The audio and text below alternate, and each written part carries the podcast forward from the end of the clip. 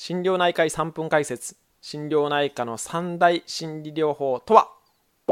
はい。ということで、え皆さんこんにちは、え、体も心も健康に心療内科医竹雄がお送りする心身症チャンネルです、この心身症チャンネルではですね正しい心療内科とかあと正しい心身症ですねストレスに伴う体の病気これを、え皆さんに発信していく番組です。簡単に自己紹介ですけどこんな感じになっておりますのでぜひ最後までご視聴ください。3分ですからね。はい。というわけで今日のお話は、えー、心療内科の三大心理療法ということで、えー、以前の別な動画でですね、心療内科の治療っていうのは薬物療法と心理療法と、あと環境調整、これが三大柱になるんだよっていうお話させていただきましたけれども、その中でもですね、心理療法というのを使うというのが、あの一般的な、えー、心療内科以外の内科との違いかなというふうに思います。中でもですね、この、えー、心療えー、心理療法の数ですね、これものすごいいっぱいあるんですけれども、その中でも3大、えー、心身医学療法、心療内科の治療っていうものがありまして、それが、えー、1つが交流分析、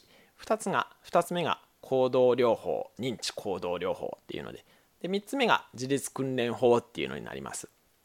何のこっちゃって初めて聞いたっていう方もいらっしゃると思いますけれども、順番に解説していきますのでご安心ください。まず1つ目の交流分析ですね。これは漢字で書くと、本当に交流ですね。交流を分析するっていうことで、えー、人とのコミュニケーションですね。これがどういう風になっているかっていうのを分析する手法になります。ただ、えー、人とのコミュニケーションを知る前にですね、自分のこともよく知らないといけないということで、えー、一人一人のですね、こうせまあ、厳密には正確ではないんですけれども、エゴグラムといってですね、どういうパターン、えー、の性格の特性を持っているかっていうのを調べたりする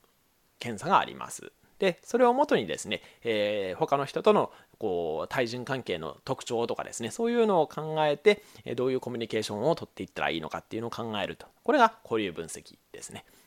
で2つ目、認知行動療法ですね。これはあの聞いたことある方もいらっしゃるかもしれないですけれども、認知、考え方の癖とかですね、そういうのとか、あとは行動の特徴ですね、行動の特性、これを、えー、少しずつ、えー、修正とかしていくような方法になります。これ結構有名な方法で、また別の動画でも解説したいと思います。で3つ目ですね。3つ目が自律訓練法ということで、これはリラクセーションの方法の一つなんですね。リラックスする方法。で、これ別な動画にですね、自律訓練法の教示っていうのを、え動画にしてアップしてますので、そちらを聞きながらですね、実際にやっていただくのはいいかなというふうに思います。もし興味があればそちらの動画もご覧になってください。